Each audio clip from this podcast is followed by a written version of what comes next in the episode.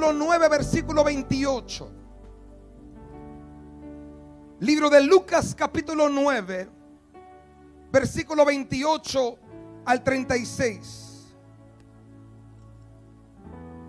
Con esto lo que el Espíritu Santo está ministrando acerca de su presencia. Y pon mucha atención si puedes evitar ir a los baños, si puedes evitar tomar agua de salir. El evangelista Méndez decía días atrás de cómo cuando nos levantamos durante eh, el mensaje es una falta de respeto a la presencia de Dios. Y eso a mí me sacudió mucho porque empezaba a pensar qué realidad es eso. Porque cuando tú miras el libro de Jonás, cuando Jonás se levanta, dice capítulo 1 del libro de Jonás, habla de cómo él estaba en la presencia, estaba orando. Y cuando Dios le muestra a Jonás lo que él quiere hacer, dice que él se levanta de la presencia y se va. Y como muchas veces el pueblo de Dios hace lo mismo. Cuando está la presencia de Dios nos levantamos y nos vamos. Y el enemigo nos roba de la palabra del Señor.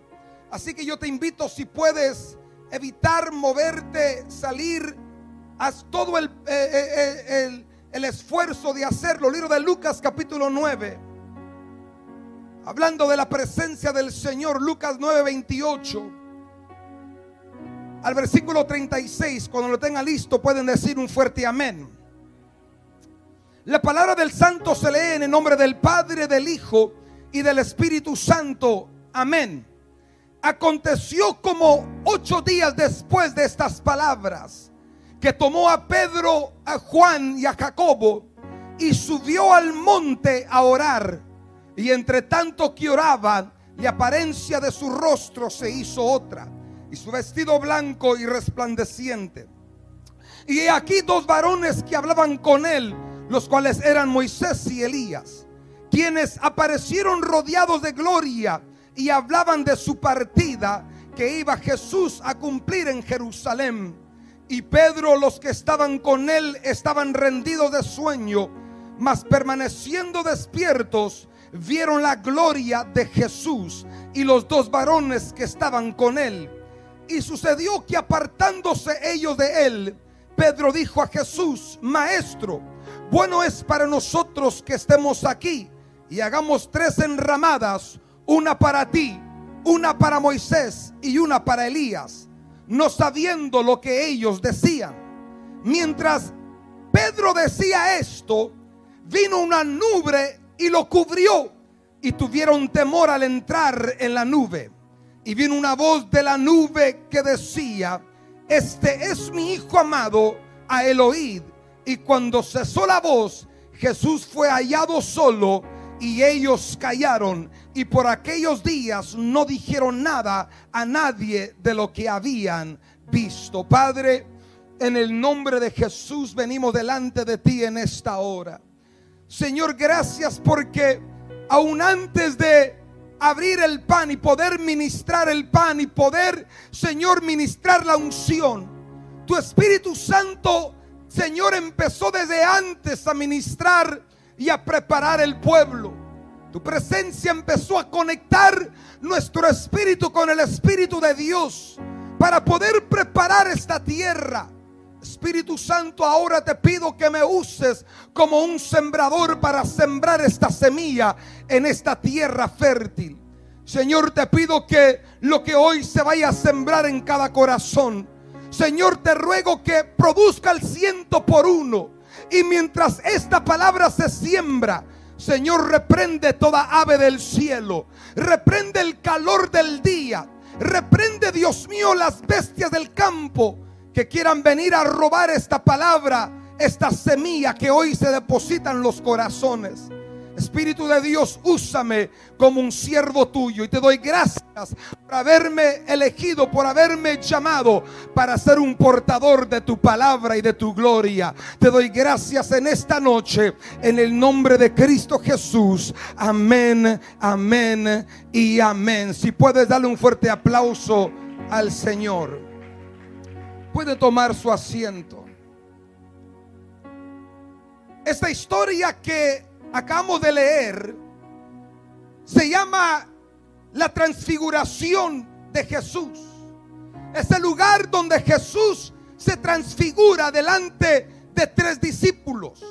Jesús antes de subir al monte llama a tres discípulos.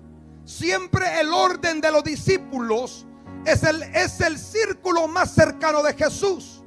Y siempre te vas a dar cuenta que hay tres discípulos que siempre estaban muy cercas a Jesús. Cuando lees los evangelios te darás cuenta que el último discípulo mencionado es Judas. Es la persona más distante a Jesús. Pero en el círculo de Jesús, en su ministerio, había tres discípulos que anhelaban estar cerca de él. Y estos eran Pedro, Juan y Jacob. Y Jesús al subir al monte para orar, invita a esas tres personas muy cercanas a él, personas que anhelaban conocerlo más, personas que deseaban estar más con Jesús, aún al, al, punto de poder recostar su cabeza en el pecho de Jesús. Y Jesús invita a estos tres discípulos. Y dice la Biblia, versículo 28, que Jesús subió al monte a orar. ¿Qué tan importante es este primer punto? La oración es algo que te eleva. La oración cuando tú tomas tiempo para apartarte de todo el ruido del mundo. Cuando tú tomas el tiempo de apartarte de tu círculo, de apartarte de tus amigos y tú los puedes llevar a un punto de oración es que tú vas a subir al monte, tú vas a escalar. ¿Qué es lo que hace la oración? La oración hace que tú puedas subir, que tú subas a otro nivel. Pero no solamente Jesús subió al monte a orar, pero hay algo que me llama la atención. Y es aquí donde vamos a empezar a analizar lo que es la oración, lo que es la presencia de Dios en medio de la oración. Versículo 29 dice, entre tanto que oraba, mientras Jesús estaba orando, la apariencia de su rostro se hizo otra y su vestido blanco y resplandeciente. Algo sucedió con Jesús cuando empezó a orar. Quiero que pongas mucha atención, no te me distraigas. Porque si algo el enemigo no quiere es que tú subas al monte a orar. Si algo el enemigo no quiere es que mientras tú estés orando, cosas empiezan a suceder en tu vida y en tu alrededor. La Biblia, la primera cosa que habla, que mientras Jesús estaba orando, imagínate esto, Jesús está orando y de repente se empieza a transfigurar, empieza a cambiar su rostro, me llama la atención, porque la primera cosa que la oración hace Dice, entre tanto que oraba, mientras oraba, la apariencia de su rostro se hizo otra. La primera cosa que la oración hace en la vida del cristiano hace que la apariencia del rostro del cuerpo de Cristo, tuya y mía, empiecen a cambiar. Porque eso es muy importante. El rostro habla de identidad.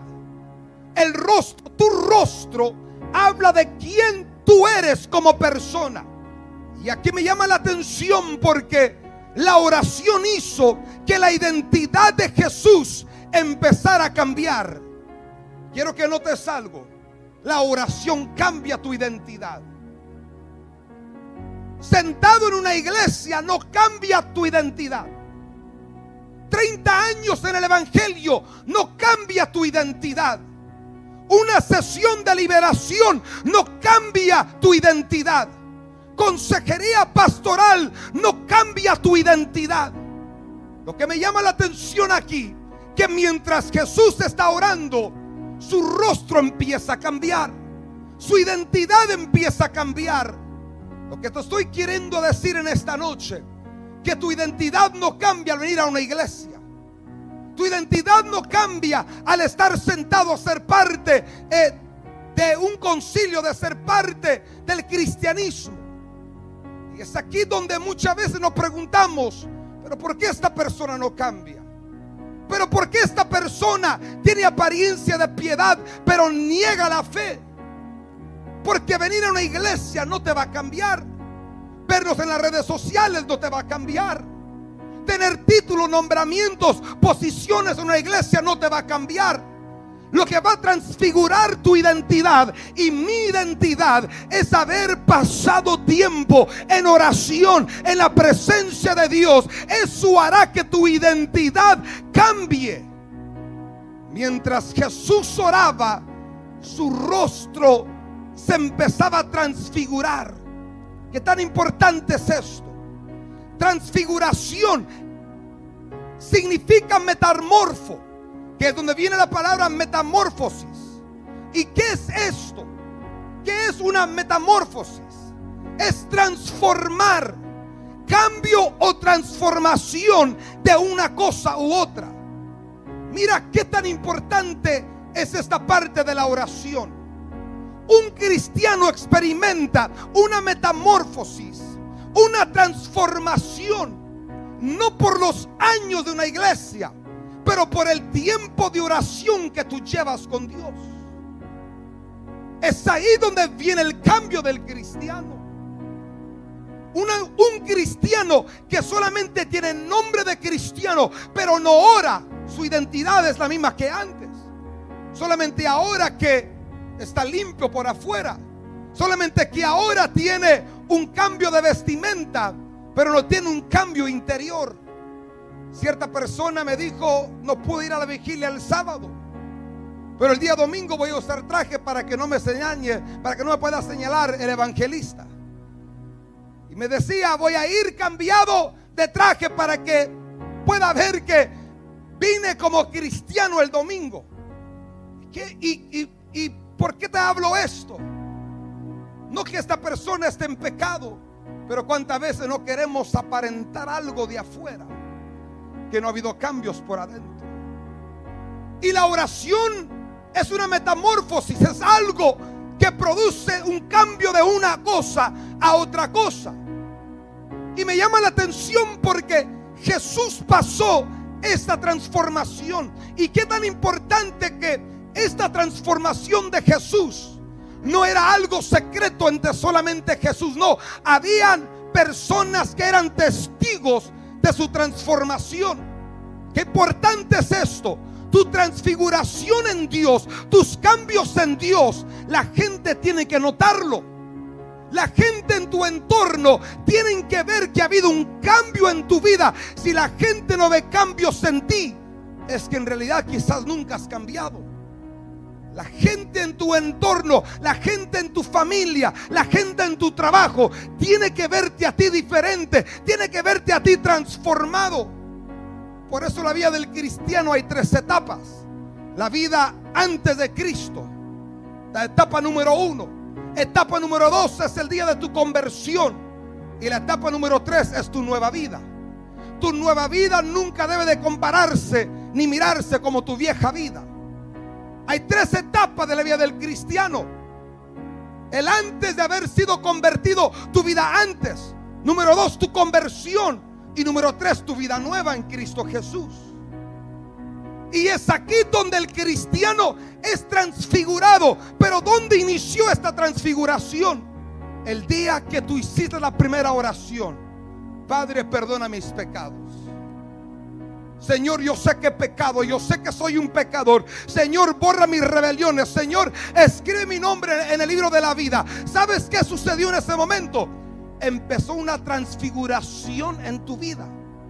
Empezó un cambio desde adentro hacia afuera. Pero hay un problema. El cristiano pierde su identidad, vuelve a lo que antes era, porque le falta oración en su vida creen que con una oración de cinco minutos, paz, con eso es suficiente para todo el día. Es como tratar de comerte una galleta salada todo el día y trabajas todo el día y llegas a la noche ni cenas y te, y te llegas a dormir. ¿Tú crees que con una galleta salada va a ser suficiente para todo el día? Imagínate cinco minutos de oración. Y en los cinco minutos solamente, Señor, necesito esto el día de hoy. Señor, este, tengo este problema, tengo que pagar la renta, es que tengo que pagar el carro, Señor, y solamente nos ponemos a orar por cinco minutos, solamente para pedir protección, para pedir eh, eh, esta bendición financiera. Y se nos olvida de nuestra transformación. Se nos olvida que cada día necesitamos ser transformados más en la imagen de Cristo. Y es aquí donde me enseña algo esta primera etapa de Jesús. Dice que la apariencia de su rostro se hizo otra. Te pregunto algo en esta noche. Cuando la gente te mira a ti, ¿qué es lo que la gente mira? Cuando la gente te ve a ti, ¿qué es lo que ellos pueden identificar en tu vida personal? Que eres o no eres. El día de ayer me pasó algo extraño. Bueno, no extraño porque sé que el Espíritu Santo es el que me guía. Él es el que me lleva a ciertos lugares y Él conoce el por qué yo estoy ahí.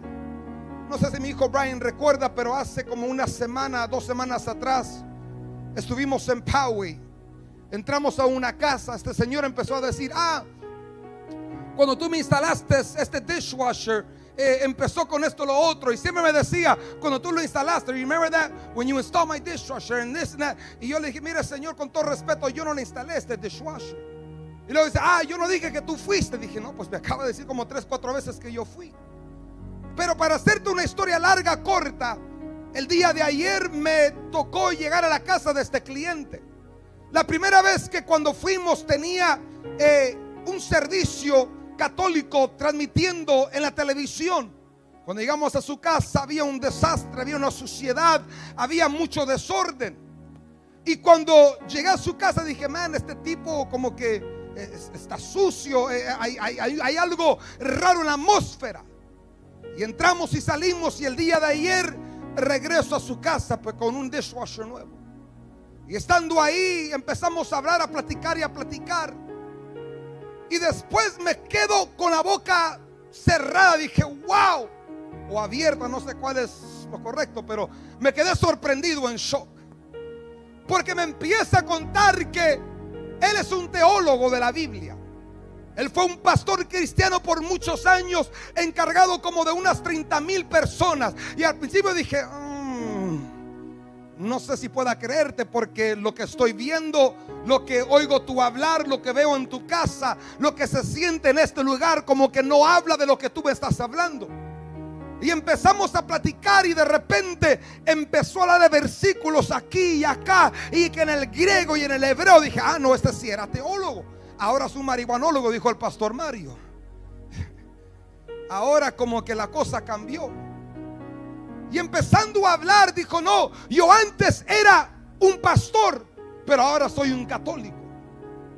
Yo antes predicaba, había miles de personas, pero ahora dice, soy católico.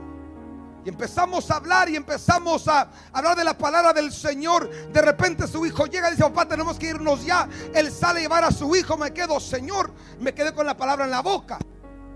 Y dije, Señor, empieza a ministrarme. ¿Qué es lo que pasó con él? Y de repente me llevó a 1 Timoteo capítulo 4, versículo 1. Donde empezaba a decir el Espíritu, dice claramente que en los últimos días muchos aposarán de la fe escuchando espíritus engañadores. Y cuando Él regresa, le digo, ¿sabes qué? Mientras tú te fuiste, yo empecé a orar, Señor, muéstrame qué le pasó a esta persona. Porque ahora su identidad había cambiado. Lo que él decía que antes era, estoy viendo una persona diferente. Ya no es la persona, ya no es el teólogo, ya no es aquel pastor encargado de miles de personas. Ahora estoy viendo su casa desordenada. Estoy viendo una Virgen María en la esquina. Estoy viendo que las cosas en su vida eh, este, no son como las que él antes era. Y él me contaba, estoy pasando por un proceso en mi matrimonio, me estoy divorciando, tengo siete hijos, esto y lo otro, mira su casa desordenada. Y cuando empiezo a platicar con él, digo, ¿sabes qué me dijo el Espíritu Santo esto? Y empecé a dialogar con un teólogo. Y él me decía, muy buenas preguntas que no tengo respuesta para ti. Y empezamos a hablar y hablar de la palabra del Señor. Pero ¿por qué te digo todo esto? Porque su identidad cambió. Su identidad cambió cuando él dejó de buscar a Dios, cuando él dejó de buscar la presencia de Dios, empezaron a escuchar demonios con doctrinas falsas, enseñanzas falsas y su identidad como hijo de Dios cambió.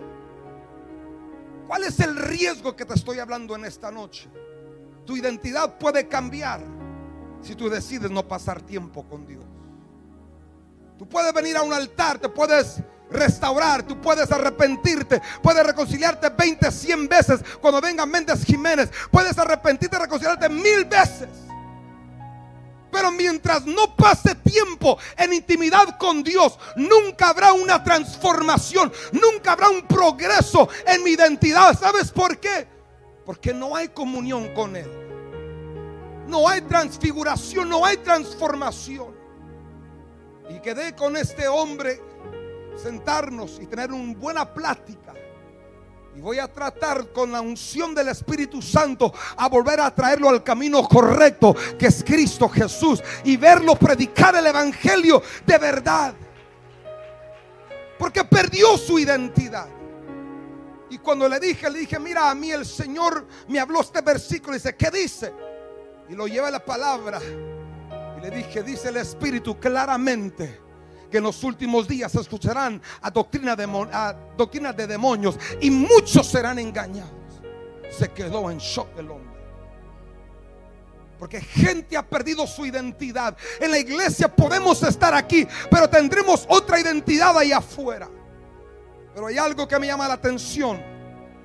No solamente la identidad de Jesús cambió, dice que su rostro se hizo otra. Pero mira versículo 29. Y entre tanto que oraba la apariencia de su rostro, se hizo otra. Y mira la segunda parte que hace la presencia de Dios. Dice, y su vestido blanco y resplandeciente. Su vestido blanco y resplandeciente. Nota algo, no solamente el rostro de Jesús fue transfigurado, pero nota el detalle que habla la escritura de cómo su vestimenta se hizo blanco y resplandeciente. ¿Sabes qué me habla esto? Que la oración santifica. La oración te limpia. La oración transforma tus vestiduras. ¿Sabes? En esta misma experiencia del monte de la transfiguración, Marcos narra esta transfiguración y me gusta lo que habla Marcos. Dice, y sus vestidos se volvieron resplandecientes, muy blancos como la nieve, tanto que ningún lavador en la tierra los puede hacer tan blancos. Imagínate, ni OxyClean puede limpiar como esta vestimenta ni puedes echarle todo el, todo el galón de cloro como unos por ahí caminan y a puro cloro caminando. Y me llama la atención que Marcos habla que las vestiduras de Jesús estaban tan blancas que no había ningún lavador, no había nada, ninguna química que pudiera emblanquecer tan grande, tan, tan ¿Cómo, ¿Cómo te diré? Algo que podía resplandecer tan grande la vestidura de Jesús. ¿Y por qué esto es tan importante? Porque eso habla de que cuando tú pasas tiempo con Dios, Él empieza a santificarte. Para ti, ¿qué significa que Dios es santo? Ayúdame en esta noche. Cuando decimos tú eres santo, tú eres santo, ¿qué estamos diciendo que Él es santo? ¿Qué significa santo? Sin mancha. ¿Quién lo dijo? Es alguien sin mancha. Es alguien sin pecado. Es alguien que no está contaminado. ¿Sabes que lo peor que puedas hacer es comprarte zapatos blancos? Yo por muchos años le digo, no compres zapatos blancos, por favor. Me, como, como, como, como que cada dos meses hay que comprarle zapatos blancos. Porque rápidamente se ensucia. Y sabes que tres meses atrás compré zapatos blancos, my God. Me convencieron. Pero mira, zapatos nuevos ya están sucios. ¿Y por qué te hablo de esto? Porque como nuestras vidas se manchan fácilmente mientras estamos caminando en el mundo. ¿Qué tan fácil es contaminarnos con la música del trabajo? Estamos trabajando y de repente ahí estamos Cuando menos piensas, estás cantando, ni son coritos. Son recorridos del mundo por allá. Y hasta sueltas el grito mexicano. Y gritas y, de repente, Señor, perdóname. Que fácilmente es contaminarnos. Se ríen porque dos, tres, el 15 de septiembre estuvieron gritando, ¿verdad? Pero qué tan fácil es contaminarnos.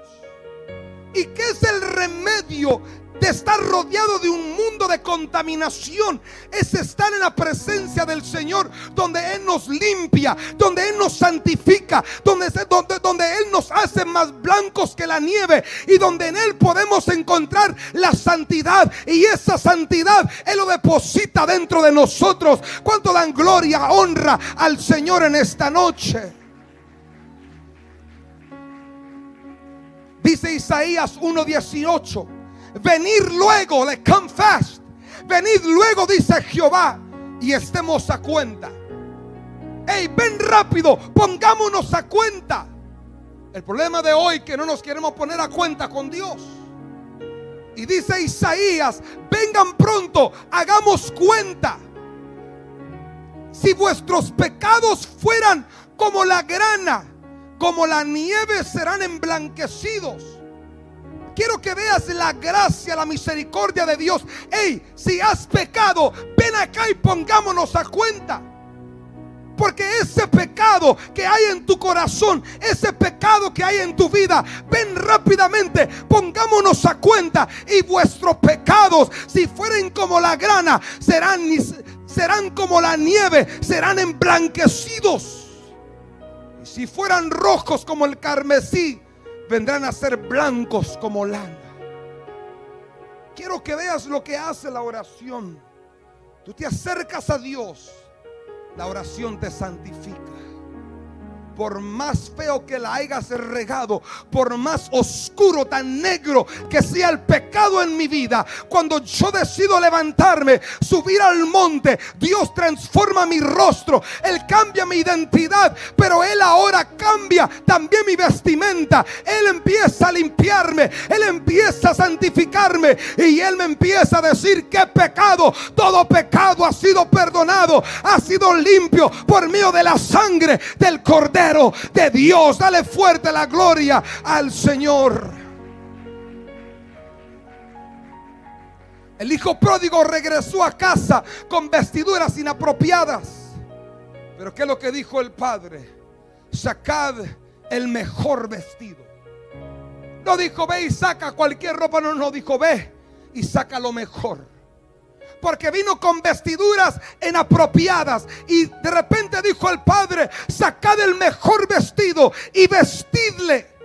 Cambiemos su vestidura, cambiemos su apariencia, cambiemos lo sucio y pongámosle algo nuevo, pongámosle lo mejor. Lo mejor que tú y yo tenemos es que hemos sido revestidos de Cristo Jesús, hemos sido revestidos por la sangre del Cordero de Dios.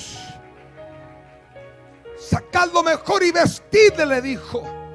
Y póngale un anillo en su mano. Un anillo símbolo de autoridad. Calzado en sus pies.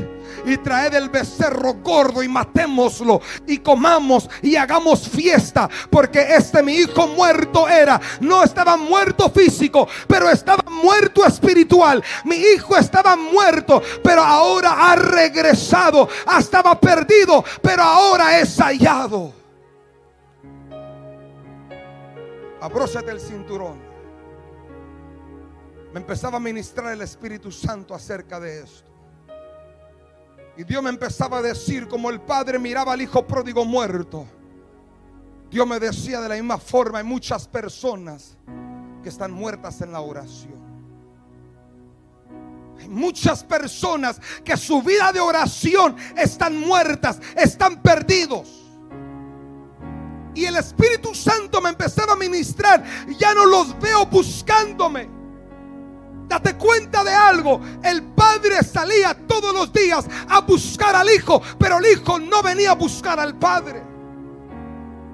Y empezaba a decirme el Espíritu Santo, me empezaba a ministrar. Ya no los veo buscándome. Ya no veo que vienen a buscarme yo salgo a buscarlos. Pero ellos no vienen a buscarme a mí. Empezaba a decirme, me empezaba a comparar la vida del hijo pródigo. Ya no me están buscando, ya no están pasando tiempo conmigo. Escucha lo que el Espíritu Santo me empezó a decir. Me decía, mi pueblo deja de ser transformado y se quedan estancados en su proceso porque dejan de orar y son atraídos fácilmente al pecado. Y sus vestiduras se manchan porque dejan de orar, dejan de santificarse. Esto fue lo que el Espíritu Santo me empezaba a dar en esta noche. Mientras estaba esperando el mensaje, me empezó a dar una palabra profética. Me, me empezó a hablar fuertemente a mi espíritu. Mi pueblo deja de ser transformado y se quedan estancados en el proceso. ¿Cuántos años llevas tú en el proceso del cristiano? Y estás estancado o estás progresando. ¿Te miras igual que 10 años atrás o eres un cristiano diferente? Seguimos en la misma lucha, las mismas tentaciones, los mismos problemas. Seguimos con los mismos chismes, las mismas murmuraciones. Seguimos con los mismos celos, contiendas. Seguimos con el mismo pecado. Si no estamos siendo transfigurados en nuestro proceso, es que hemos dejado de buscar a Dios. Nos hemos quedado estancados en nuestro proceso proceso en tu vida que inició en el día de tu conversión. Pero ese proceso en muchos está estancado. Te has dejado de transfigurar. Has dejado de progresar como cristiano. Has dejado de escalar en Dios. El evangelista Méndez predicaba el domingo de cómo tenemos que escalar el día viernes cómo tenemos que escalar como cristiano. Yo te pregunto, ¿estás en la misma posición que el día que te convertiste? Estamos progresando como hijos de Dios. ¿Qué tan importante es esta segunda parte donde Jesús lleva a sus discípulos al monte de la transfiguración? Su apariencia se convirtió en otro. Sus vestiduras cambiaron. Pero una tercera cosa que Jesús quería hacer. No solamente quería mostrarle a sus discípulos que el cristiano cambia cuando están en la oración. Que el cristiano es santificado, es transformado en la oración. Pero hay una tercera parte muy importante que la iglesia no ha entendido. Y es lo que mi hermana cantaba momentos atrás. Si tu presencia conmigo no va, yo no voy a ningún lugar. Jesús le quería demostrar a sus discípulos que la oración produce la manifestación de la presencia de Dios. Y eso es muy importante porque es muy bonito que tu identidad cambie. Es muy bonito que la gente diga, oyes, ¿cómo tú has cambiado? Ya no hablas igual, ya no te enojas igual, ya no gritas igual. Es bonito que tu esposa te diga, viejo, qué diferente eres. Ahora eres amable, ahora me sacas a comer, ahora me compras flores, ahora me compras anillo. Y de repente el esposo dice, vieja, ¿cómo has cambiado? Llego a la casa y me das un masaje. Llego a la casa y tienes cena hecha. Vieja, ¿cómo has cambiado? Cambiado, ya no le gritas a los niños y de repente la gente empieza a ver tu cambio. Pero Jesús está diciendo, el cambio de, de identidad es glorioso. El cambio de la vestidura, wow. No hay ningún blanqueador que pueda blanquear la ropa, que pueda blanquear nuestra alma, que pueda limpiar nuestros pecados como Cristo lo puede hacer. Pero lo más importante es que para que este primer y segundo proceso continúe en nuestras vidas, falta lo tercero en cada uno de nosotros. La manifestación de la presencia de Dios. Mira versículo 31. 31 luego al versículo 33 quienes aparecieron rodeados de gloria y hablaban de su partida que iba Jesús cumplir en Jerusalén. Nota algo. en medio de la transfiguración, en medio de ese tiempo de oración, recuerda, Jesús estaba orando y mientras él oraba, todo esto empezó a, suceder en su vida. Y en medio de la oración, dice que aparecieron rodeados de gloria. ¿Sabes qué me habla esto? Que cuando tú empiezas a orar, la gloria de Dios empieza a descender sobre ti. Y esto es tan importante. Mira versículo 33. Y sucedió que dos varones que estaban con él, apartándose ellos de él, Pedro dijo a Jesús, Maestro, bueno es para nosotros que estemos aquí y hagamos tres enramadas, una para ti, una para Moisés y una para Elías, no sabiendo lo que decía. Pero mira versículo 34. Mientras Pedro decía esto, mientras él estaba en la oración, mientras él estaba en ese ámbito, vino una nube que los cubrió y tuvieron temor de entrar en la nube. ¿Qué sucedió cuando estaba orando Jesús? Cayó una nube que los empezó a rodear llegó la gloria de Dios que empezó a cubrir a, Pedro, a Juan, empezó a cubrir a Jesús. Estaba Elías, estaba Moisés y esa nube empezó a caer sobre ellos. Esta historia vemos la manifestación, la nube de Dios. ¿Desde cuándo aparece la nube como la presencia de Dios? Ayúdame, ¿dónde aparece la nube en la presencia de Dios? Moisés. Todos conocemos la historia. De día cómo se presentaba como una nube. Y de noche cómo se presentaba una columna de fuego. La columna de fuego este significaba la presencia de Dios. Y es algo aquí donde me demuestra que la vida del cristiano no es una vida de oración de cinco minutos. Es una vida de oración donde tú estás ahí y la gloria de Dios desciende sobre tu vida. La nube de Dios desciende sobre ti y te empieza a rodear. Pero es aquí donde muchos cristianos hemos quedado cortos. Porque no vemos la manifestación de la nube de Dios. No vemos la manifestación en nuestras vidas. Puedes imaginarte si lo que tú experimentaste el sábado por la noche la gloria de Dios, el peso de Dios, la presencia de Dios. ¿Cuántos disfrutaron de eso el sábado en la noche? A ver las manos, a ver las manos. ¿Sabes que eso es algo tan pequeño y algo que tú puedes experimentar todos los días de tu vida? ¿Sabes por qué lo experimentaste el sábado en la madrugada? Porque estabas orando, estabas buscando al Señor. ¿Tú crees que si hubieras estado a las 3 de la mañana en Facebook te iba a entrar ese gozo? ¿Tú crees que al haber estado a las 3 de la mañana te hubieras levantado de la cama y hubieras empezado a danzar y tu esposa hubiera dicho, este que comió? Porque es un gozo que solamente es producido por la nube de la presencia del Señor. Y el cristiano se conforma con un toque y el día domingo ya están muy cansados para adorar. El problema del día de hoy es que la iglesia se conforma con, haber estado un día en la presencia del Señor. Y el domingo dice, no, pues ya estoy lleno. En la mañana acabo de comer a las 3 de la mañana, estoy lleno de la presencia de Dios. El día domingo dije, ¿dónde quedaron los aleluyas de anoche? Estaban todos así acalambrados, yo creo o desvelados o no sé, comieron muchos tamales después de la vigilia, mucho champurrado, café, donuts, yo no sé qué tanto pasó. Pero muchas veces nos conformamos con un toque, con una llenura, con un momento de la presencia del Señor.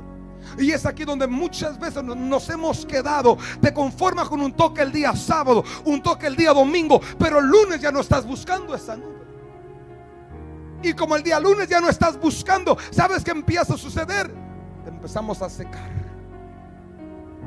Nos empezamos de repente aquella rama que estaba conectado a la vid, de repente ha caído al suelo. Si ha caído, te has desconectado de la vid verdadera. Y como te has desconectado, estás en el suelo. Y aunque tienes fruto y dices aleluya y gloria a Dios y brincas, pero mientras te desconectaste, te empiezas a secar. Y cuando menos piensas, los aleluyas empiezan a bajar. Los gloria a Dios empiezan a bajar. Las danzas empiezan a bajar, ahora haces así. Y de repente tu vida espiritual empieza a decaer otra vez. Y hay que esperar que otra ola de avivamiento venga a nuestras vidas para volver a ser avivados en el fuego. Pero esto es algo que tú puedes experimentar todos los días de tu vida.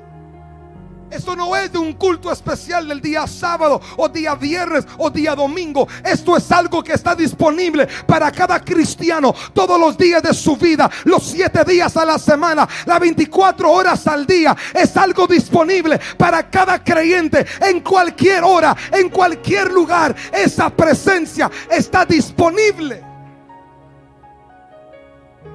Pero aquí es fácil entrar en la nube. Aquí es fácil llorar si tu presencia conmigo no va. Es bonito. Es bonito aquí derramar lágrimas. Es fácil aquí entrar en la presencia del Señor. Pero ¿sabes dónde, dónde te va a costar? Allá en tu casa. Cuando tu cuerpo dice, ay, trabajé todo el día, qué cansado. Aquí es fácil entrar en la presencia y orar y llorar y poder clamar al Señor, pero allá afuera en tu casa. Allá afuera, por eso Jesús de Mateo 6 habla que cuando tú ores, entra en tu recámara. Ya no está hablando de entra al templo. Ahora dice, entra en tu recámara, entra en tu aposento. Cierra la puerta y entra a tener comunión con el Padre. Y lo que tú haces en secreto, tu Padre te recompensará ya en público. Es una invitación que él hace. El pueblo toma su misma decisión. Una decisión que viene del corazón de entrar en la presencia. Pero ¿qué pasa? Aquí hay que animarlos a entrar a la presencia. Cierren los ojos y ahí están uno, dos, tres por allá. Cierren los ojos y ahí están. Aquí hay que empujar a, enseñar y no hay ningún problema. Hay que enseñarlos a entrar a la presencia. Pero lo que aquí se te enseña, allá en casa hay que ponerlo por obra. Allá en casa hay que cerrar los ojos y hay que orar y hay que adorar y hay que buscar la presencia del Señor. Y es aquí donde muchos cristianos han quedado cortos, donde no ven una manifestación de Dios en sus vidas. No hay presencia de Dios, no hay poder de Dios, no hay respaldo de Dios. Mira Éxodo 33, ya casi termino. Quedan 10 minutos, ya voy a terminar. Éxodo capítulo 33.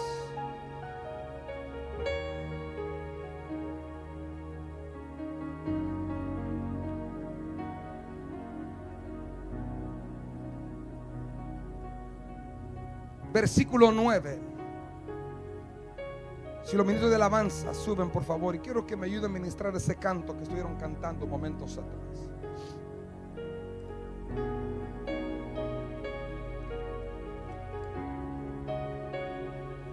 Éxodo capítulo 33, versículo 9. Quiero que recuerdas un elemento que miramos en el libro de Lucas, donde dice que la nube había una nube que había descendido. Y quiero que veas ahora un detalle muy especial. Éxodo 33, versículo 9 al versículo 11. Luego vamos a brincar al versículo 17. Cuando Moisés entraba en el tabernáculo, la columna de nube descendía y se ponía sobre la puerta del tabernáculo. ¿Qué era lo que descendía sobre la puerta del tabernáculo? Una nube. Una nube tipificaba la presencia de Dios. Y esa nube, esa presencia, hablaba con Moisés. Nota que habla nube y habla de una manifestación. la misma manifestación que estuvo en el libro de Lucas, donde la nube rodeó a Pedro y dijo, este es mi hijo amado. La misma nube aquí de Éxodo era la misma nube que se le apareció a Pedro, que dijo, este es mi hijo amado. Versículo 10. Y viendo todo el pueblo la columna de nube que estaba a la puerta del tabernáculo, se levantaba cada uno a la puerta de su tienda. ¿Y qué es lo que hacía? Y adoraba. Cuando ellos venían la manifestación empezaban a adorar. Te voy a decir algo en esta noche. Cuando tú empiezas a ver que la manifestación de Dios está descendiendo sobre la iglesia, no es tiempo de estar en Facebook, no es tiempo de estar hablando con la persona a tu lado, no es tiempo de estar mirando quién se está levantando y no. Cuando tú empiezas a ver la manifestación de Dios, cuando tú empiezas a ver la nube de Dios descender sobre este lugar, ese es tiempo de ponerte más serio. Ese es el tiempo de soltar lo que estás haciendo, cambiar tus pensamientos y decir aquí está la presencia de Dios. Voy a entrar en la nube de Dios. Voy a entrar y me voy a gozar en esta presencia. Tú tienes que discernir cuando llega la nube de Dios. Yo puedo cerrar los ojos y pueden pasar 10 mujeres. Y puede pasar una, dos, tres, cuatro. Y con mis ojos vendados, yo sé cuando pasa mi esposa. Porque yo sé cómo ella huele. Yo conozco su perfume. Aún conozco cómo ella camina. Y diga, ahí va mi esposa. Yo la conozco tan bien que yo puedo estar con los ojos vendados. Y yo sé cuando ella entra en el cuarto. Tú tienes que discernir que cuando tú pasas tiempo con Dios, tú tienes que discernir, ah, sabes que Dios está entrando en este lugar. Aquí está la presencia de Dios. My God, me suelta eso, no me importa. Señor, aquí estoy. Estás pasando por aquí. Señor, ahora tócame. Como aquel hombre ciego empezó a gritar: David, Jesús, hijo de David, ten misericordia de mí. Era un hombre ciego, pero al escuchar la multitud, al escuchar que Jesús pasaba, él empezó a exclamar más fuertemente. Y la gente le decía: Cállate. Pero él empezó a gritar más fuerte: Jesús, hijo de David, ten misericordia de mí. Aunque él era ciego, él pudo discernir que Jesús estaba pasando. ¿Cómo es que un ciego puede discernir cuando Jesús pasa? Pero tú y yo no podemos discernir cuando Él está pasando. Y estamos masticando chicle. Y estamos, ah, está. Y estamos hablando. Y no discernimos cuando está Dios en este. No hay una reverencia a su presencia.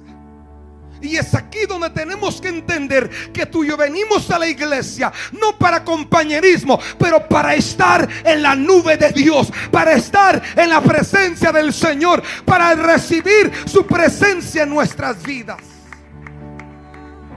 Pero hay algo que me llama la atención. Versículo 17. Y Jehová dijo a Moisés, también haré esto contigo lo que has dicho. Por cuanto has hallado gracia en mis ojos y te he conocido por nombre. Ahora Moisés le hace una petición. Le dijo, te ruego que me muestres tu gloria. Jehová, te ruego, he visto tu nube, he oído tu voz pero ahora te voy a pedir algo. Quiero entrar más profundo contigo. Quiero ir más allá contigo. Señor, muéstrame tu gloria. Muéstrame tu gloria. Aquí encuentro algo. Moisés pidiendo, muéstrame tu gloria. Y en Lucas encuentro Jesús diciendo a sus discípulos, vengamos, te voy a mostrar mi gloria. En Éxodo encuentro a Moisés pidiendo la gloria. Y en, Lucas encuentro a Jesús invitando a su gloria. ¿Qué significa esto? Jesús te invita a que tú entres a su gloria. Jesús te invita a que tú entres a su presencia. Él te está invitando, aunque tú no quieras, pero Él te ha dado una invitación. Ven, vayamos, subamos al monte.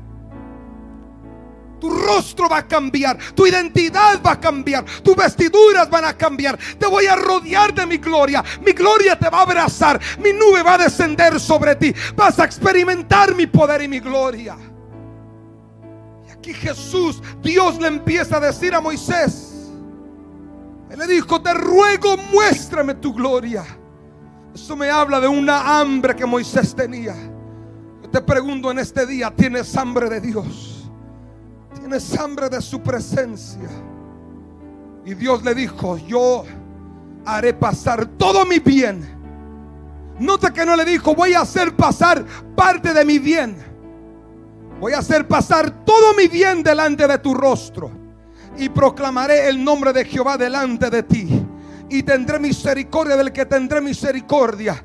Y seré clemente para con el seré clemente. Pastor, explícame. Moisés le dice, muéstrame tu gloria. Dios le dice, te voy a mostrar todo mi bien. Te voy a mostrar todo lo que tú me estás pidiendo, pero no te voy a mostrar mi rostro. Pero le dice, te voy a mostrar todo mi bien. Cuando habla que te voy a mostrar todo mi bien, en hebreo significa tub y significa bondad. Le está diciendo Moisés, te voy a mostrar toda mi bondad. Significa lo mejor. Cuando Dios le dice a Moisés, te voy a mostrar mi gloria, te voy a mostrar todo mi bien, lo que le está diciendo, te voy a mostrar lo mejor. Lo mejor en todo el mundo, en todo el espacio, en todo el planeta, es lo mejor, es estar en la presencia de Dios. ¿Sabes por qué no dijeron aleluya, gloria a Dios? Porque no has estado ahí. Y no puedes decir amén a algo que tú no conoces. Y aquí encuentro donde dice la Biblia, te voy a mostrar lo mejor. Cuando dice te voy a mostrar todo mi bien, significa belleza. Te voy a mostrar toda mi belleza. Te voy a mostrar que yo no soy como los hombres. Yo estoy lleno de luz. Te voy a mostrar mi belleza. Pero también el bien significa alegría. Porque es que el cristiano puede estar pasando por la prueba más oscura, más difícil. Y tú entras de rodillas buscando la presencia de Dios. Y de repente sales con alegría. ¿Cómo? Que has estado en la presencia de Dios. Y Él cambia tu lamento en danza, Él cambia tu tristeza en alegría. No solamente significa bien, significa bienestar, significa beneficio, significa bondad, significa gozo, significa júbilo.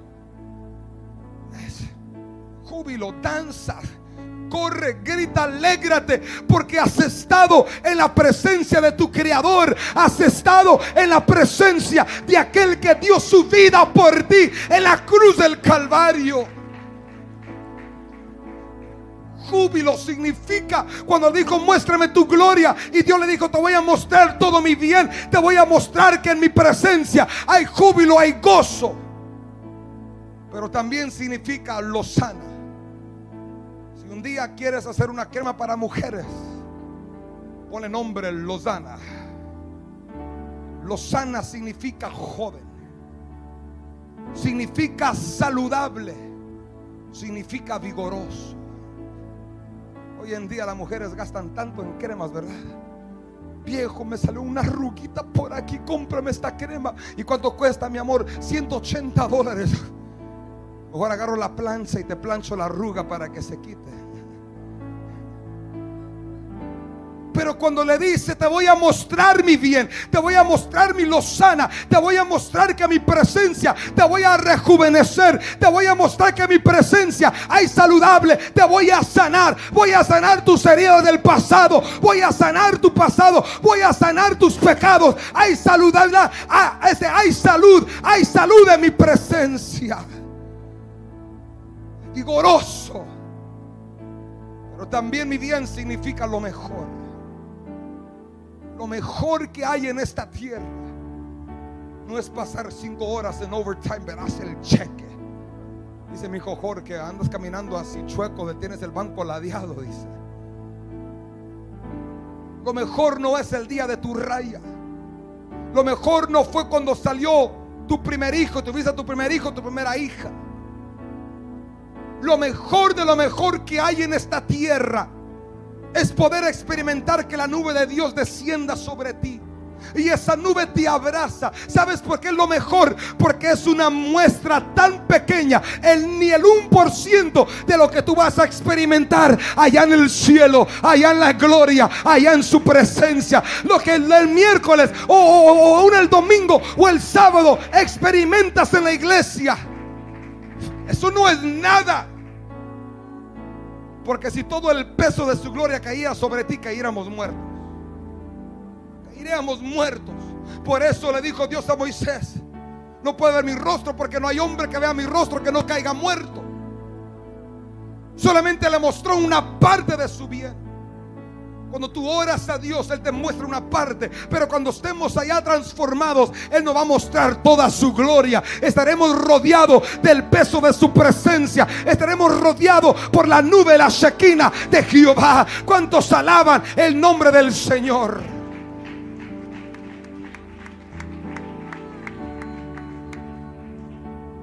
Dios quiere que su iglesia, no el lunes, todo el mundo quiere empezar la dieta el lunes, ¿verdad? El lunes empiezo.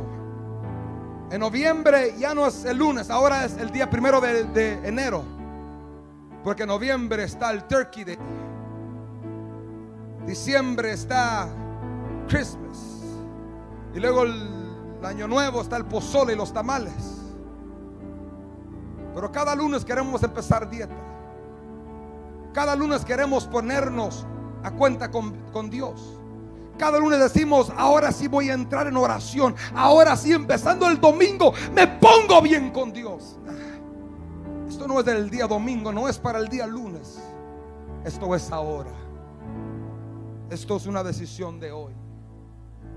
De volver a su presencia. De volver a ser transformado donde Él nos lleva de gloria en gloria, de poder en poder, de triunfo en triunfo. Este es un tiempo donde Dios quiere llevar a su iglesia a otro nivel. Pero Dios jamás podrá llevar a esta iglesia, ni tu vida ni mi vida, a otro nivel si estamos estancados. Este es tiempo de crecer. Y tu crecimiento no viene por estar sentado en una iglesia. Tu crecimiento no viene de estar en una sesión de liberación. Tu crecimiento viene de estar de rodillas en la presencia del Señor. Y ahí el Señor te va a transformar. Y ahí Él va a quitar todo lo viejo que hay en ti. Y Él va a poner una vestidura blanca, la más blanca que aún la misma nieve. Serás más blanco, serás eh, eh, emblanquecido, transformado por la presencia de Dios. Y está el cambio del cristiano. Yo pregunto en esta noche cuánto quieren regresar a ese lugar de intimidad. Levante la mano honestamente, cuánto quieren regresar a ese cuarto de intimidad, a ese tiempo de estar en la presencia del Señor. En esos momentos que mira, pierdes el tiempo, pierdes la noción, pierdes aún el día y solamente hay una cosa en tu mente, quiero estar en la presencia del Señor. Este es el tiempo de regresar. Dios está llamando a la iglesia a la oración está llevando a la iglesia para que tú y yo entremos más en el ponte de pie en esta noche.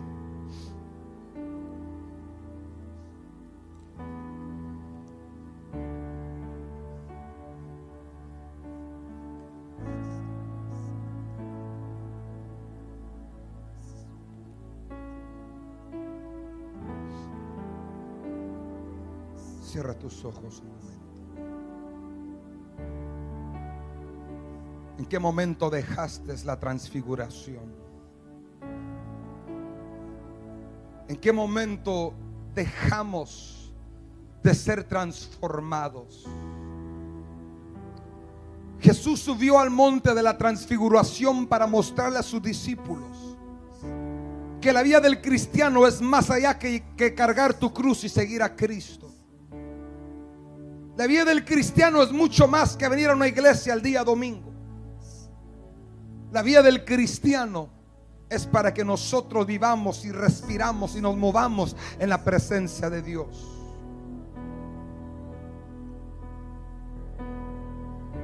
Apocalipsis Dios le dice a la iglesia, recuerda de dónde has caído.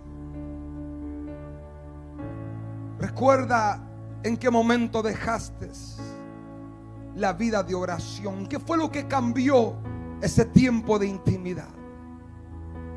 ¿Qué fue aquello que te vino a sacar del monte de la transfiguración?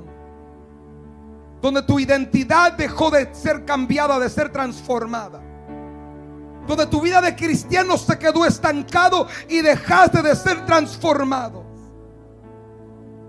¿En qué momento tu vestidura se te hizo normal tener manchas en tu vestimenta? ¿En qué momento se te quitó la vergüenza de caminar con manchas en tus vestiduras? ¿En qué momento perdiste la vergüenza en tu trabajo, en decir malas palabras, en hablar chistes profanos? en escuchar música mundana. ¿En qué momento se te hizo normal tener vestiduras blancas con manchas?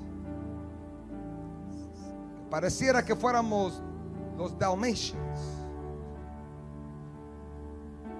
Blancos pero con manchas negras. ¿Qué momento dejamos?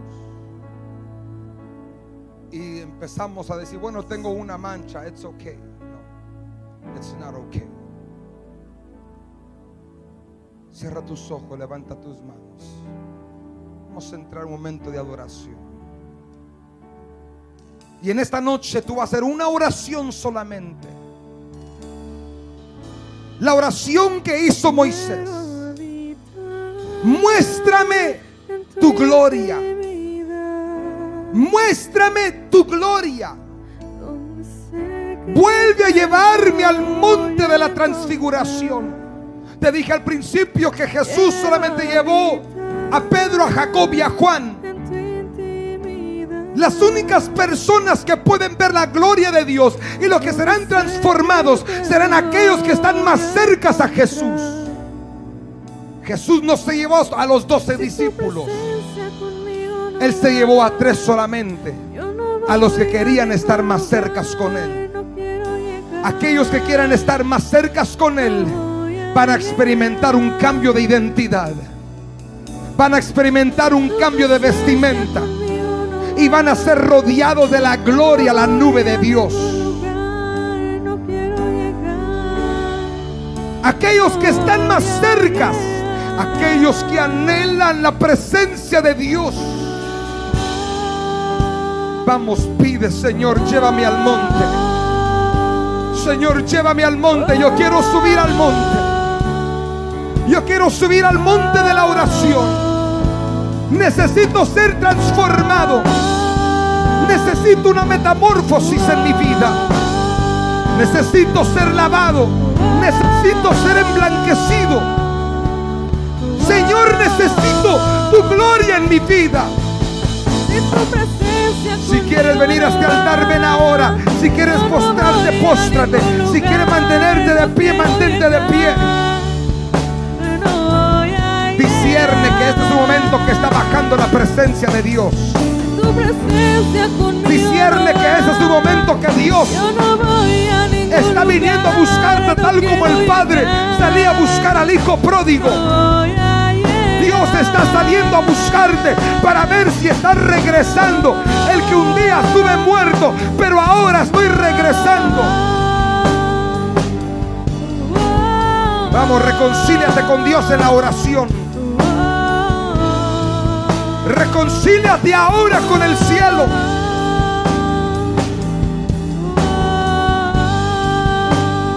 Dile, Señor, aquí, Señor, aquí estoy. Me he apartado de ti, Señor, me he apartado. He dejado de ascender. He dejado de subir al monte.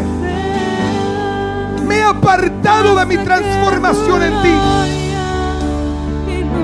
Señor, quiero ser transformado más en tu imagen. Señor, quiero ser transformado. Señor, voy a subir al monte. Voy a subir al monte y voy a orar. Porque mientras estoy orando, hay manifestación. Mientras estoy orando hay presencia. Mientras estoy orando hay nube, hay respaldo, hay sequina. Mientras estoy orando, estás transformando, estás cambiando mi identidad, estás cambiando quién yo soy. Mientras estoy orando, Señor, no solamente estás cambiando mi interior, pero me estás santificando, porque tú eres santo, tú eres santo, tú eres puro, eres sin mancha. Señor, santifícanos. Límpianos de todo pecado. Límpianos de todo peso de pecado. Límpianos de toda contaminación. Vamos, entrégate, ríndete en esta noche. Porque la presencia de Dios ahora empieza a caer sobre ti. La nube de Dios empieza a descender sobre ti. a Espíritu de Dios ahora desciende. Ahora desciende sobre tu pueblo. Desciende sobre aquellos que están subiendo al monte.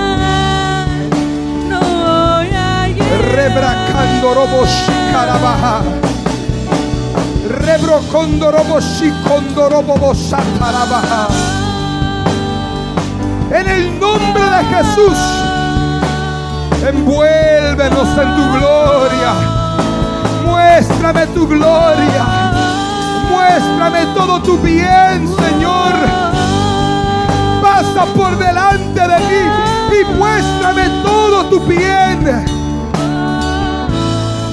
Llena, llena, llena, llena, llena, llena. Llena, llena, Espíritu de Dios. Despierta ahora. Este es tu tiempo, iglesia, de subir. Este es tu tiempo, iglesia. Por muchos años te quedaste estancado. Por muchos años no has podido progresar, no has podido subir. Pero hoy Dios te está dando el secreto. Tú solamente vas a subir en mi presencia. Tu asistencia en un templo no va a hacer que tú desciendas más. Tus diezmos, tus ofrendas, tus dádivas no van a hacer que tú aumentes en mi presencia.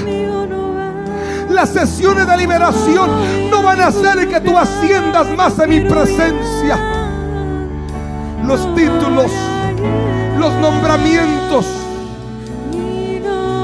no van a hacer que tú asciendas. Solamente mi presencia te va a poder llevar. Solamente mi presencia hará que yo pueda recompensarte en público. Mi pueblo ha dejado de orar.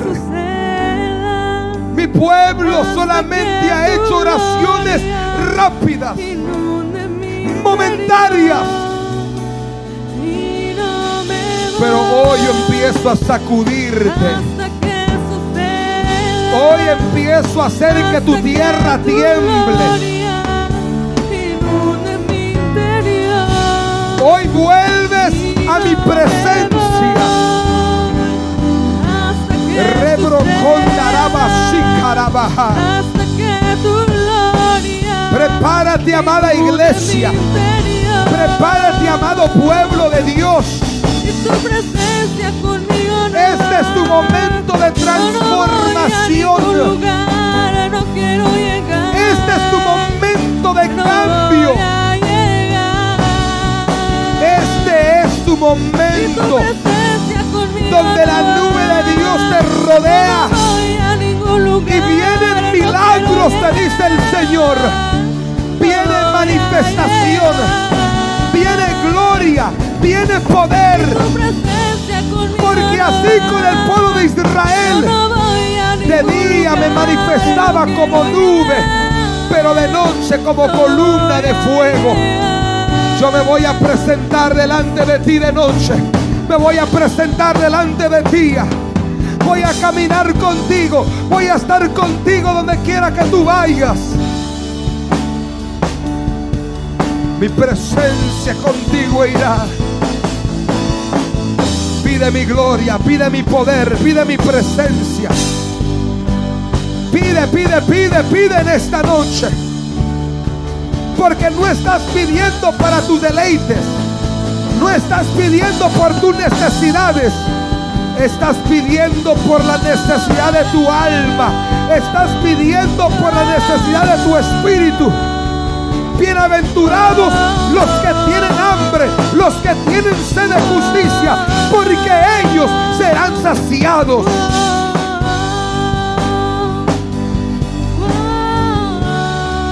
Llena, llena, llena, llena, llena. Yo veo cómo viene una nube sobre ti. Yo veo como la gloria de Dios, hay, una, hay un peso de gloria que viene sobre ti ahora. Hay una llenura del Espíritu Santo. Viene ahora sobre ti. Vamos, vamos, vamos. Si tu presencia conmigo no va, si tu presencia conmigo no va, no me saques de este lugar. O no me saques de ningún lugar. Ven Señor ahora, ahora. Veo cómo viene la gloria sobre ti. Veo como los huesos secos están empezando a reunirse en tu vida. Estoy viendo cómo el Espíritu de Dios está soplando sobre ti. Va. Sopla, Sopla.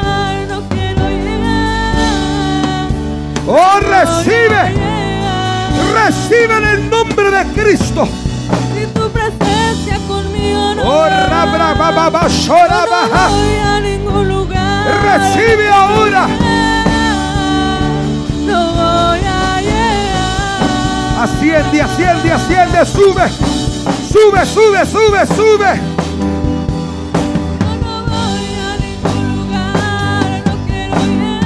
Yo no he terminado en ti.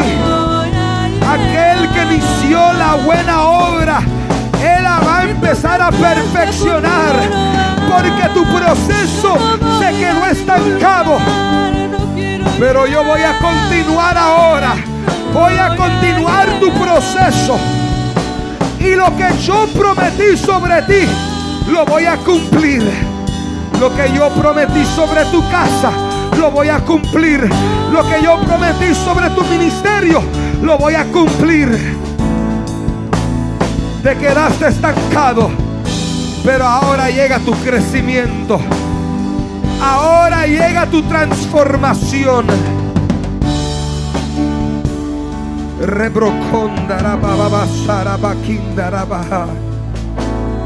Precioso Espíritu de Dios, precioso Espíritu de Dios. My God, tu presencia está tocando.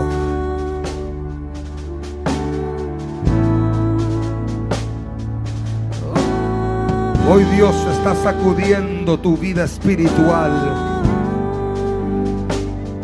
Hoy el Espíritu Santo te está recordando en esos momentos gloriosos que tú pasabas en su presencia.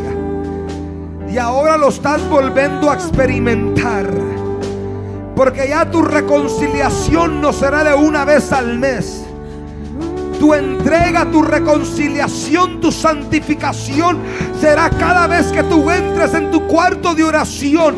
Porque yo te voy a visitar y mi presencia te va a santificar y te voy a limpiar y te voy a revestir con vestiduras más blancas que la nieve. Y mi presencia te va a limpiar día tras día. Tu limpieza no será semanal, tu limpieza no será mensual, tu limpieza será diariamente. Porque yo soy el Dios de domingo, soy el Dios de lunes, soy el Dios de martes, soy el Dios de miércoles, soy tu Dios el jueves, soy tu Dios el viernes, soy tu Dios el sábado, soy tu Dios los siete días a la semana, los 365 días al año. Yo soy tu Dios, te dice el Señor. Y todos los días te voy a limpiar, todos los días te voy a moldear hasta que llegues a la perfección, hasta que llegues a tener el rostro de Cristo lumbrando sobre tu vida. Yo no he terminado, yo todos los días te voy a llevar de gloria en gloria, te dice el Señor. Sube más, Humíllate todos los días. Humíllate todos los días. Que todos los días te voy a limpiar. Todos los días te voy a santificar. Todos los días mi gloria irá contigo.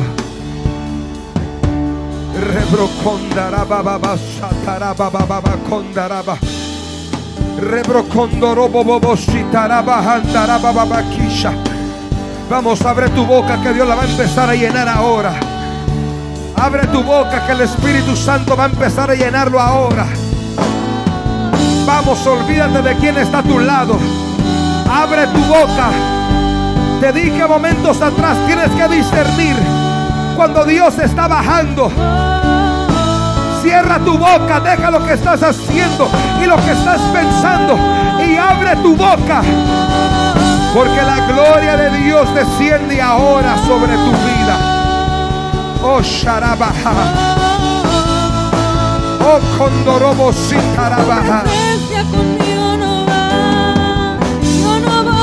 ningún Envuelve a tu iglesia, envuélvelos. Envuélvelos ahora. Envuélvelos. conmigo no va. No Envuélvelos. voy a ningún lugar, no quiero llegar. No voy a llegar. Si tu presencia conmigo no va, yo no voy a ningún lugar, no quiero llegar. No voy a llegar. Vamos, dile Si tu presencia conmigo no va, yo no voy a ningún lugar, no quiero llegar, no voy a llegar. Si tu presencia conmigo no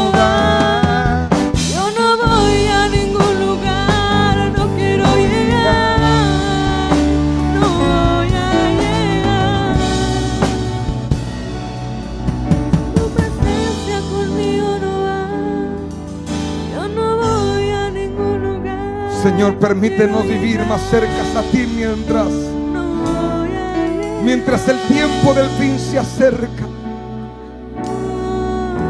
Señor, permítenos vivir en tu presencia todos los días de nuestra vida, mientras el fin se acerca. Cuando tú vengas por tu iglesia, nos encuentras en el monte de la transfiguración. Que tú nos encuentres rodeados de tu gloria. Que tú nos encuentres con una identidad diferente de lo que antes yo era. Que tú nos encuentres con vestiduras blancas. Que cuando tú vengas en aquella nube, tu nube sea la que nos lleve ante tu presencia. Tu presencia, lo más hermoso. Levanta tus manos y dale gloria a la presencia de Dios. Dale gracias a Dios porque su presencia no te ha dejado. Aunque tú y yo merecíamos que su presencia nos dejara por nuestra conducta, por nuestro carácter, por nuestros pecados. Merecíamos que su presencia se apartara de nosotros, pero no se apartó de ti. Dale gracias. Dale gracias, dale gracias.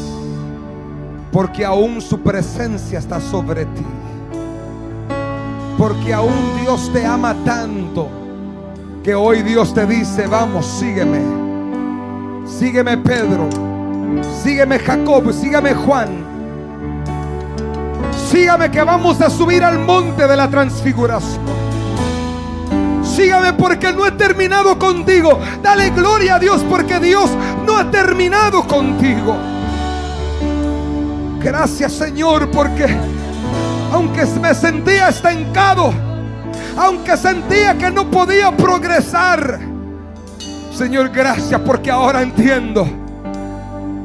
Ahora entiendo que se detuvo, pero porque yo me detuve de subir. Pero te doy gracias porque ahora subo. y mi transfiguración va a continuar. Te doy gracias, Señor, porque no has terminado en mi vida. Lo que tú prometiste lo vas a cumplir en mi vida, en mi casa, en mis hijos. Lo vas a cumplir en mi iglesia. Lo vas a cumplir en mi ministerio. Señor, gracias.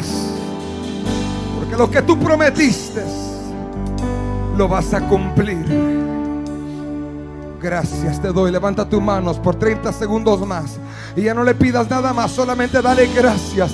Porque hoy te has subido al monte. Porque hoy, hoy, hoy. Y me llama la atención algo. Pedro dice, hagamos una ramada. Hagamos un lugar. En otras palabras, no quiero salir de este lugar.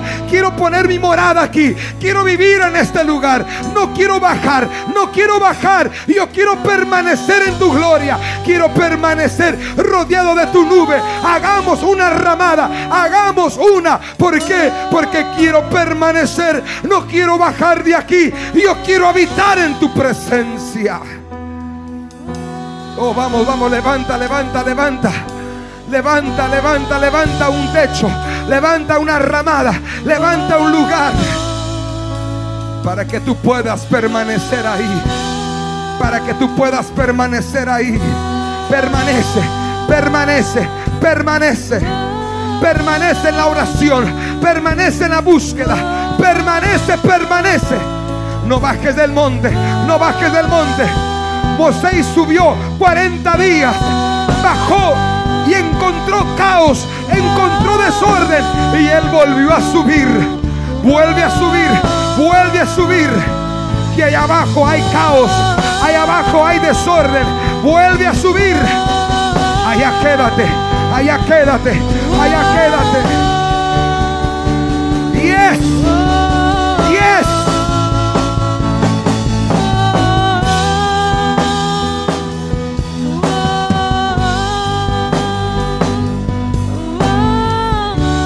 Oh, gracias, gracias, gracias, gracias.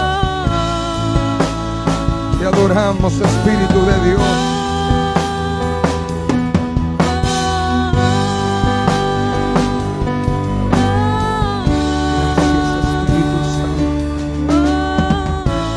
Si puede darle un fuerte aplauso, un minuto de aplauso. Un minuto de aplauso a la gloria de Dios, a la presencia de Dios, a la nube de Dios. Vamos, vamos, vamos, dáselo fuerte, dáselo fuerte. Porque no has recibido cualquier cosa. No has sido restaurado de cualquier cosa. Vamos, 30 segundos más. Come on. Hoy yo sé que estás cansado. Yo, yo sé que el cuerpo está cansado. Pero, oh alma mía, alaba a Jehová. Oh alma mía, alaba a Jehová. No olvides ninguno de sus beneficios. Vamos, alaba, alaba, alaba, alaba. Entra a otro nivel de alabanza. Entra a otro nivel porque estás en su gloria. Estás en su nube. Oh, lift up a aleluya. Levanta un aleluya. Levanta un gloria a Dios. Levanta un gloria a Dios. Levanta un grito de júbilo al Rey. Porque cuando Él te muestra su bien, hay júbilo, hay alegría, hay gozo. Yes, yes, yes, yes. Oh, si tu Tu presencia.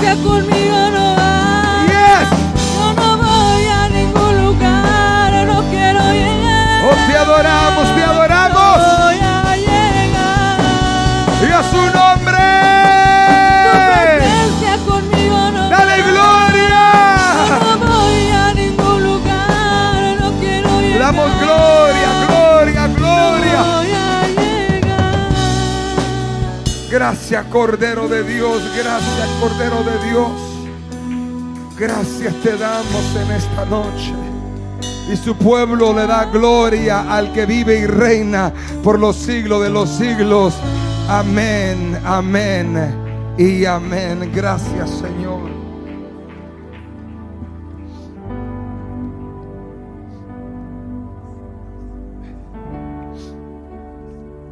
Estas palabras me acuerdan mucho del inicio del ministerio. Hace más de 10 años atrás, cuando Dios era casi en estas fechas, 10 años atrás, el mes de noviembre, que el Señor nos llevó para Douglas. Me acuerdo que como un mes durante este tiempo hubo una guerra espiritual tan intensa dentro de mí. Que yo le decía, Señor, si tu presencia no va conmigo, no me saques de este lugar. Me acuerdo que el enemigo me atacaba fuerte, con un desánimo, con un temor. ¿Qué vas a ir a pastorear allá? Ni terminaste el instituto bíblico, ¿qué vas a ir a dar allá? El diablo me atacaba feo. Y entraba cuando venía esos pensamientos, esos dardos del enemigo, que Dios los reprenda. De acuerdo que cuando el diablo me atacaba, escuchaba K-Wave todo el día, pasaban predicaciones. Y cuando llegaban esos dardos del enemigo, todo el día salían predicaciones donde Dios decía, mira que te mando que te esfuerces, que seas valiente, que no temas, que no desmayes, porque yo estaré contigo donde quiera que tú vayas. Y todo el día salían esos mensajes y agarraba fuerzas. Bueno, Señor, voy para Douglas. Y a las semanas, otro bajón.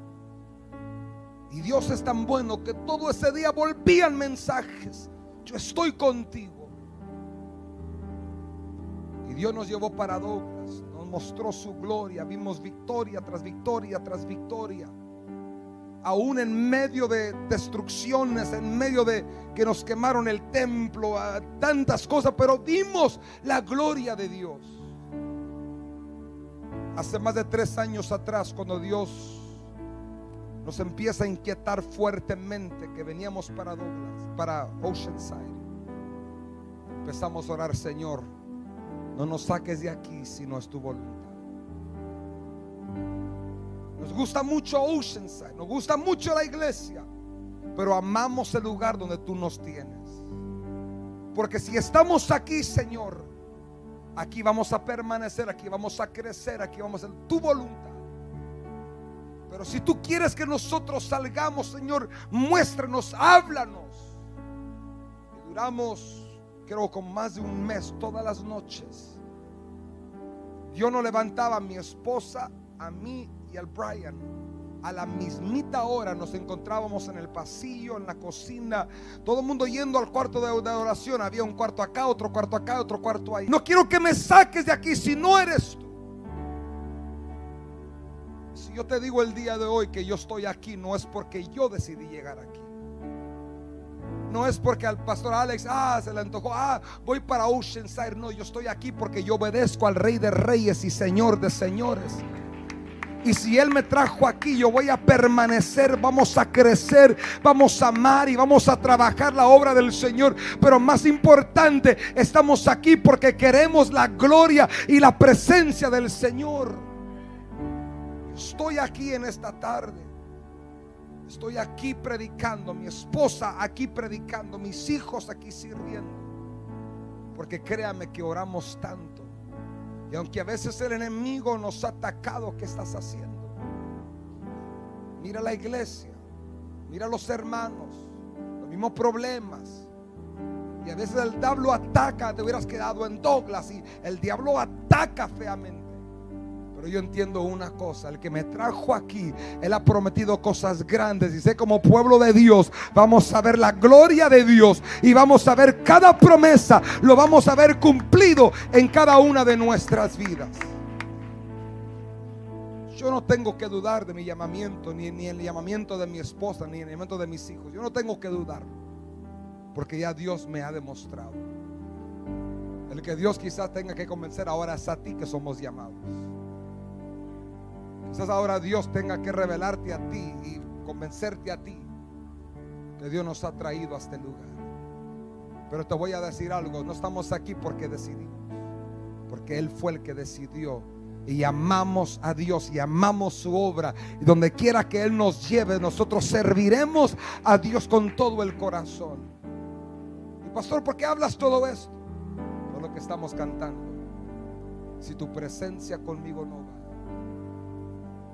o tomar ninguna decisión fuera de la presencia de Dios. Involucra a Dios en tus decisiones. Decisiones familiares, decisiones económicas, decisiones con amistades, decisiones con novios, decisiones en todo lo que tú hagas. Toma a Dios en cuenta. Y tú vas a ver cómo Dios te va a bendecir, su nube te va a cubrir y Él va a estar contigo donde quiera que tú vayas. ¿Cuántos dicen amén conmigo en esta noche?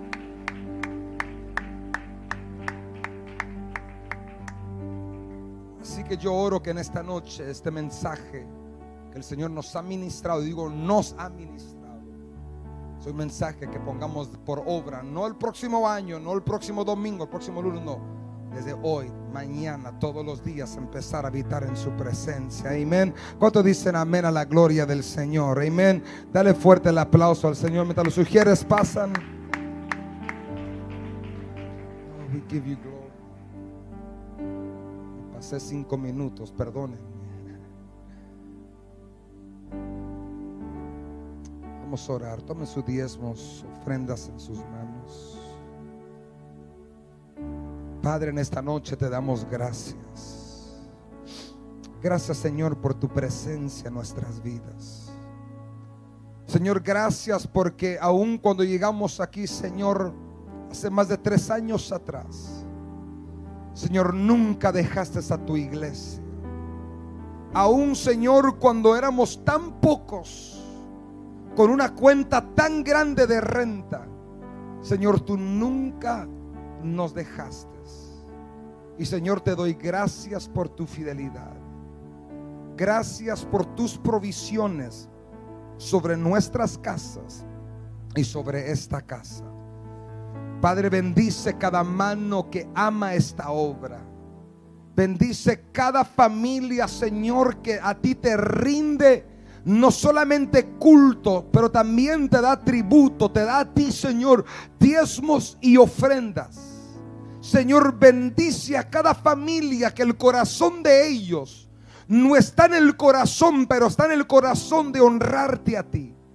Padre, te pido que tú bendigas al dador alegre. Y si alguien, Señor, ha dejado de darte a ti el diezmo, la ofrenda, Señor, redarguye el corazón de ellos y recuérdales que es mejor darte a ti que de recibir.